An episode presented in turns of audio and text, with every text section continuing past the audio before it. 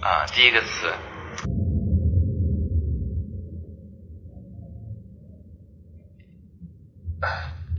啊，第一个词，bother，bother，啊，that noise really bothers me.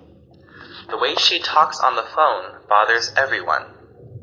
I'm sorry to bother you about this problem again. The smell of the kitchen really bothers me.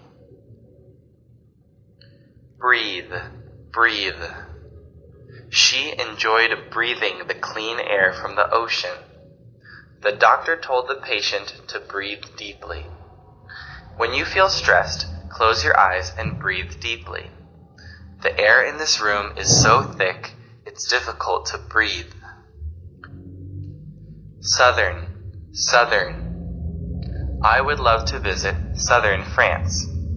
Australia is located entirely in the southern hemisphere. Mother, mother. She's a new mother. She's going to be a mother soon. My mother uses many spices when she cooks. I live with my father and mother. Weather, weather. The weather is beautiful today. I usually check the weather forecast in the morning. The weather has been mild this winter. What is the weather like? Another, another. I need to buy another goldfish. I should find another job. Further, further. If there is no further business, today's meeting is done. After further review, my boss decided to postpone the merger. Please contact us for further details. It's too late to make further progress today.